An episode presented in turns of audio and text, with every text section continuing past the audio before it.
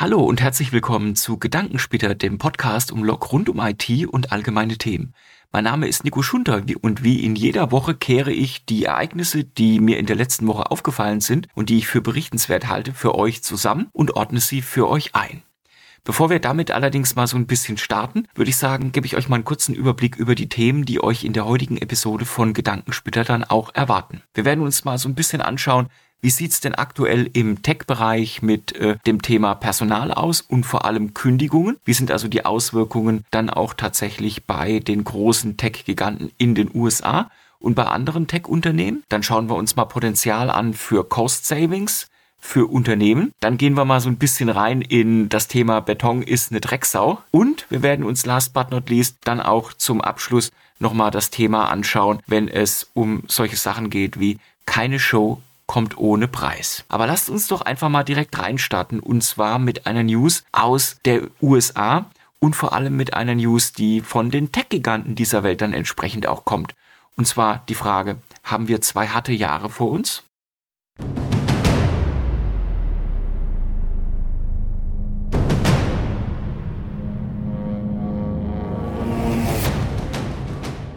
Die News, die mir zuallererst in der letzten Woche aufgefallen war, war eine Ankündigung des Tech-Giganten Microsoft. Und zwar kündigt Microsoft die Entlassung von fünf Prozent seiner Belegschaft an. Fünf Prozent, das klingt jetzt erstmal nicht viel.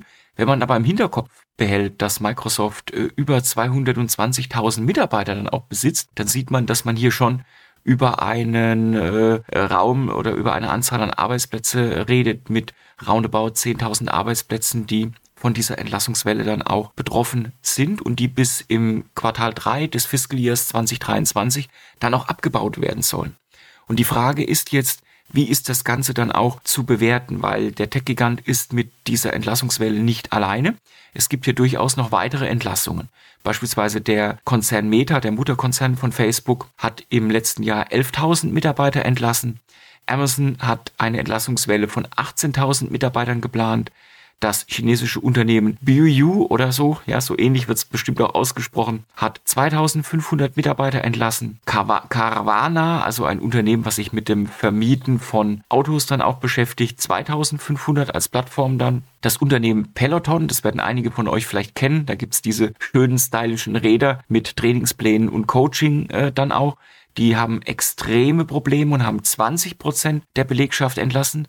Und das betrifft dann 2800 Mitarbeitende und Booking.com kommt auf 4375 Mitarbeiter. Das ist jetzt nur ein kleiner Auszug einer riesigen Liste selber. Und zwar gibt es einen Unternehmensnamen TrueUp und die Plattform TrueUp selber, die stellt da unter anderem eine Liste, welche Unternehmen im letzten Jahr wie viele Mitarbeiter dann auch gekündigt haben. Und in der Tech-Branche geht es laut Tech äh, Up da um 238.000 Mitarbeiter, die in Tech-Unternehmen abgebaut worden sind. Und die Frage ist, was steckt jetzt dahinter? Und da gibt's natürlich viele Gründe. Einerseits natürlich, dass viele Unternehmen sich schon einen Speck angefressen haben in den letzten zwei Jahren während der Corona-Pandemie dann auch, aber auch, dass jetzt viele Unternehmen gerade in den USA Korrekturen nachvollziehen, wo Mitarbeiter dann auch tatsächlich, wenn sie wenig leisten, dann auch tatsächlich vor die Tür gesetzt werden. Ist das jetzt ein generelles Zeichen für eine Rezession? Schwierig zu sagen, weil wenn man sich mal die Prognosen für den Pro-Kopf-Umsatz pro Mitarbeiter in der Tech-Industrie anschaut, dann geht man davon aus, dass der auch 2023 wieder steigen dürfte. Das bedeutet, die Prognosen sind prinzipiell gut. Nur die Handlungsweisen der Unternehmen sind da eher mal so in die Richtung, ich sag mal, Kostenreduktion und Kostenabbau dann auch ausgerichtet. Schauen wir mal, wo es hingeht. Aber Kostenabbau und Kostenreduktion ist eine gute Sache und führt uns auch gleich zum nächsten Thema, nämlich wie kann ich Kosten sparen? Die Frage ist immer als Unternehmen, wie gehe ich denn mit dem Thema gestiegene Kosten um? Stichwort Energiekrise, Stichwort Rezession, Stichwort gestiegene Kosten bei den Lieferkettenpositionen und vieles mehr. Und wie kann ich da beispielsweise auch als Unternehmen dann auf Kündigungen verzichten? Und das ist vor allem auch deswegen eine spannende Frage, weil gerade bei Start-ups, die sehr schmal kalkulieren häufig und auch von Venture-Kapital dann noch abhängig sind, und da habe ich in der vergangenen Episode von Gedankensplitter ja auch mal kurz das Thema berichtet, dass äh, Venture-Kapital um einen guten Betrag, ich glaube 22 äh, Prozent, äh, dann auch eingebrochen eingebrochen ist. Das heißt, so viel Rosinen gibt's da nicht zu verteilen aktuell, heute mehr. Wie kann man dann auch tatsächlich wirklich auch Kosten spare. Und da gibt's äh, drei äh, Hinweise, die ich euch mal geben möchte, was man da tun kann. Der erste Punkt ist das Thema Präsenz und Präsenzlokation dann auch ein Stück weit zu kontrollieren und auf die Probe zu stellen. Weil gerade wenn es darum geht, ich sag mal, Office Buildings dann zu mieten oder große Büroflächen dann in Beschlag zu nehmen, ist die Frage, kann ich das reduzieren? Kann ich beispielsweise mich abspecken in der Form meiner Präsenz oder gehe ich vielleicht komplett als Unternehmen, als Start-up vor allem oder als kleines Unternehmen dann aus der Präsenzarbeit heraus und arbeite beispielsweise von Coworking Spaces und spare dadurch natürlich im Vergleich zu ähm, den äh, normalen Mietkosten sicherlich einen signifikanten Betrag an Geld dann auch tatsächlich. Und gerade in der Corona-Pandemie haben wir ja sehr, sehr schön gesehen, dass das eigentlich geht und dass es eigentlich dann auch keine Herausforderung dann auch darstellt, zumindest aus Sicht einer technischen Anbindbarkeit oder einer Möglichkeit dann auch. Hat sicherlich auch andere Voraussetzungen und Probleme, aber gerade wenn es um Cost Savings geht, ist das aus meiner Sicht, denke ich, ein guter Ansatz, den man auch als Unternehmen dann auch nachverfolgen könnte. Der zweite Ansatz, womit man Geld sparen kann, ist mit einer vernünftigen Cloud-Strategie. Viele Unternehmen und vor allem viele Startups setzen sehr, sehr verstärkt auf die Cloud. Weil es klingt ja auch im ersten Blick dann auch logisch. Ich brauche keine eigenen Rechenzentren, ich brauche kein Rackspace, nichts anderes irgendwie vorhalten und kann meine wichtigsten Dienste dann auch aus der Cloud heraus konsumieren, ob das ist ein AWS, ein Azure, äh, ein Google Cloud oder was auch immer dann darstellt. Aber, und das ist ein wichtiger Aspekt, Cloud ist nicht unbedingt hilfreich, wenn es darum geht, tatsächlich schnell zu reagieren und auf ähm, Environmental Issues dann auch tatsächlich Rücksicht zu nehmen, also auf Umgebungsparameter, auf Umgebungsherausforderungen. Beispielsweise sind viele Clouds sehr stark mit der Thematik des Vendor-Logins dann auch verhaftet oder verlangen sehr, sehr hohe Equest-Fees, um ihre Daten entsprechend dann zur Verfügung zu stellen wenn man auf andere oder kostengünstigere äh, Lösungen dann auch setzen möchte. Und Cloud ist nicht unbedingt immer die kostengünstigste Variante, wenn man alle Faktoren einberechnet, wie Security, wie ein Backup beispielsweise und weitere Dinge auch. Und deswegen ist auch eine kluge Multi-Cloud-Strategie dann auch tatsächlich etwas, was sehr, sehr wichtig ist, weil darüber kann ich nämlich meine Risiken ein bisschen streuen. Das kann man sich so ein bisschen wie eine diese Diversifikation in einem Aktienportfolio dann auch vorstellen. Wenn ihr alles nur auf einen Punkt oder auf ein Bett dann auch setzt, beispielsweise Microsoft mit Azure, dann muss man sich nicht wundern, wenn dann die Preise eventuell hochgehen und man wenig Handlungsoptionen hat. Setzt man seine Assets, in diesem Fall auch die Workloads, auf mehrere Cloud-Provider dann auch, dann ist man durchaus flexibler in der Art und Weise, wie man reagieren kann. Eine smarte Multicloud-Strategie ist also auf jeden Fall immer anzuraten. Last but not least haben wir aber noch ein anderes Thema und zwar das geht so ein bisschen in das Thema Cloud mit rein, aber spielt auch so ein Stück weit in unser Privatleben irgendwo. Viele der Geschichten, die wir heutzutage konsumieren, das betrifft Unternehmen genauso, aber wie gesagt auch Privatleute, sind sogenannte Subscription Services, wo ich beispielsweise hingehe mit einer Adobe Cloud oder mit einem Netflix oder mit einem Audible oder mit einem M365 oder mit welchen Geschichten auch immer und zahle dort einen monatlichen Betrag und kriege dafür gewisse Leistungen. Und das ist eigentlich heutzutage immer mehr im Kommen, diese Cloud Subscription, im Vergleich zu den Perpetual Licensing Modellen, wo ich halt einfach beispielsweise wie früher mir mal ein Photoshop für 1000 Mark oder 1000 Euro dann auch gekauft habe und konnte es dann beliebig lange nutzen. Die Zeiten, die sind leider vorbei. Ich bin da auch kein großer Freund davon, weil die Subscriptions helfen vor allem den Unternehmen, den Anbietern der Lösungen, aber nicht mir, wenn ich beispielsweise sage, hey, komm, diese Variante von Lightroom oder diese Variante von Premiere Pro, die gefällt mir jetzt, die kaufe ich einmal für 1000 Euro und dann habe ich jetzt einfach erstmal meine Ruhe. Das geht leider nicht mehr oder nur noch bei gewissen anderen Produkten, aber nicht mehr im großen Maßstab selber. Deswegen ist es immer interessant, regelmäßig die Subscriptions zu überprüfen und dadurch dann auch festzustellen, wo kann ich Geld sparen, weil hier 5 Euro hier 10 Euro, da 25 Euro. Das läppert sich natürlich. Das ist natürlich eine Summe, die summiert sich dann tatsächlich dann auch. Und da auch wirklich alles mal so ein bisschen mit ähm, ja, Argusaugen zu betrachten, ist definitiv aus meiner Sicht nicht verkehrt. Und jetzt ist die Frage, was macht eine Folge Gedankensplitter ohne Elon Musk? Richtig, nichts. Und deswegen gehen wir jetzt mal zu ihm. Ich glaube, der Elin, der war schon für einige Minuten in den verschiedenen Episoden von Gedankensplitter in diesem Jahr und in den letzten Wochen des vergangenen Jahres auch gut. Und jetzt ist mal der Zeitpunkt gekommen, wo er tatsächlich auch sage ich mal, äh, anderen auch äh, Rede und Antwort dann auch stehen muss, nämlich dem US-amerikanischen Gericht. Und zwar steht Elon Musk aktuell vor Gericht. Hintergrund sind hier die Vorwürfe von Investoren von Tesla in diesem Fall mit dem Grundvorwurf, dass Elon Musk den Kurs der Tesla-Aktie manipuliert haben soll. Und das soll er getan haben mit, wie sollte man es sich auch anders vorstellen, mit einem Tweet, wo er reingeschrieben hat, dass äh, er Tesla dann auch tatsächlich vom Börsenmarkt nehmen möchte und privat damit gehen will. Tatsächlich war der Tweet genau so. Ich lese ihn mal vor. I'm considering taking Tesla private at uh, dollar 420 funding secured.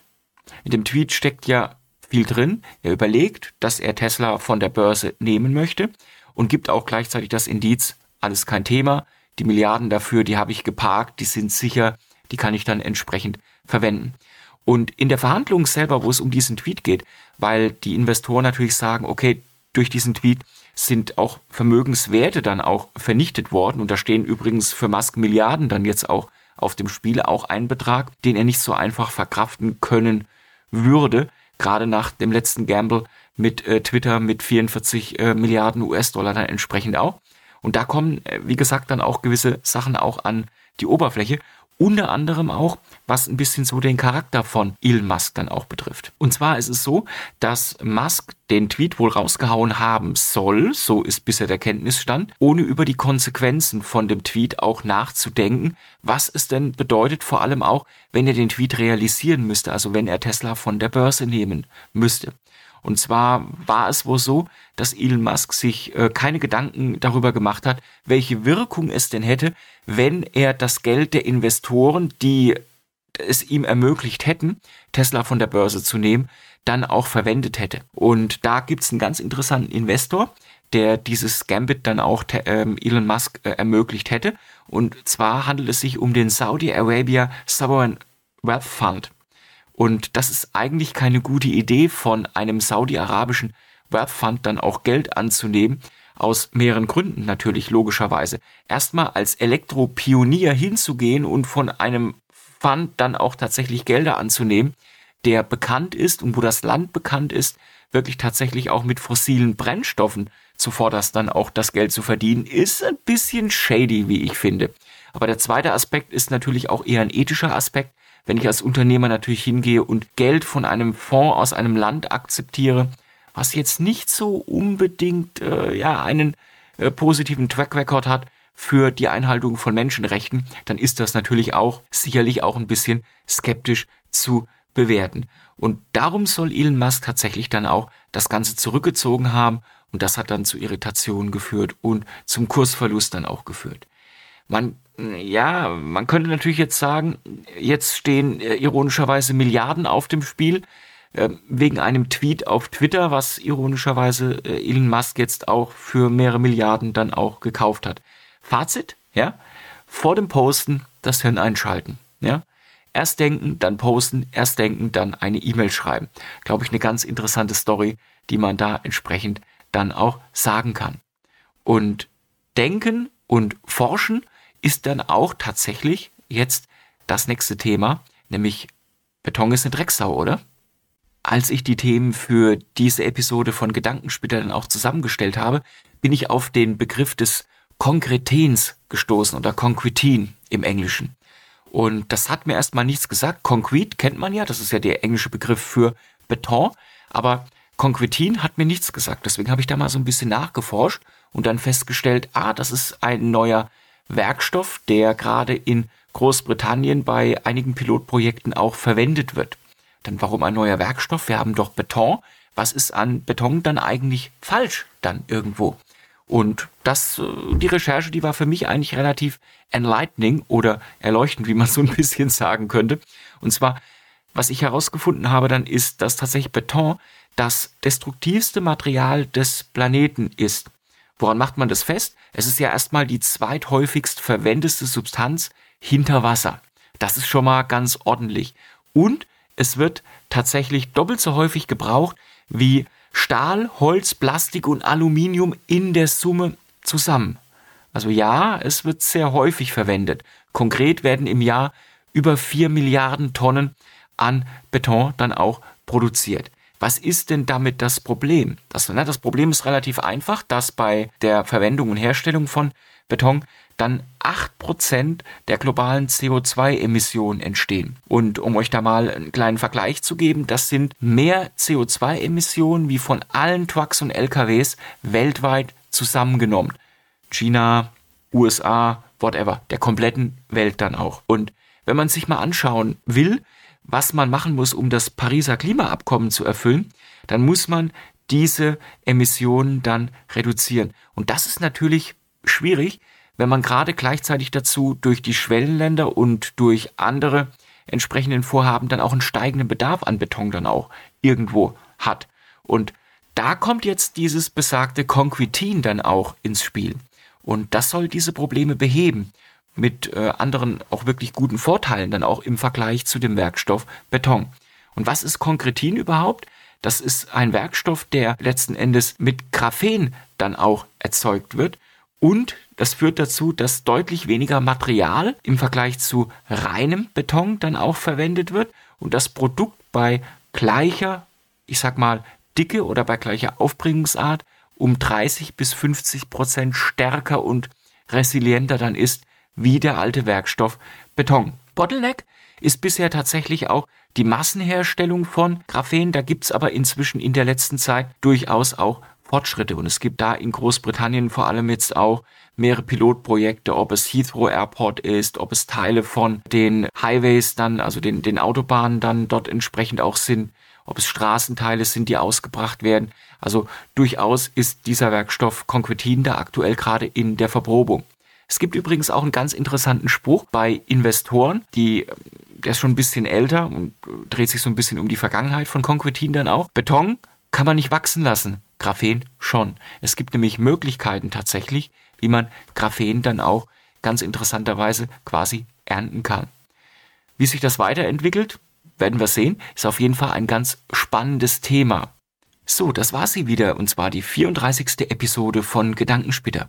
Ich hoffe, euch hat diese Episode ein bisschen gefallen. Wenn sie euch gefallen hat, natürlich freue ich mich gerne über ein Like, über ein Abo oder über einen netten Kommentar auf dem Podcatcher eurer Wahl, beispielsweise bei Apple iTunes. Das hilft dem Podcast dann auch besser gefunden zu werden. Und wenn ihr bei YouTube unterwegs seid, helft natürlich Likes und Kommentare auch dazu, dass äh, entsprechend das Vlog auch ein bisschen bekannter wird. Und wir hören uns in der nächsten Woche dann auch wieder. Ich hoffe, ihr kommt alle gut durch die Woche durch. Schlittert nicht zu so sehr. Aktuell schneit's ja dann relativ auch ein bisschen verteilt über die Bundesrepublik mal so ein bisschen.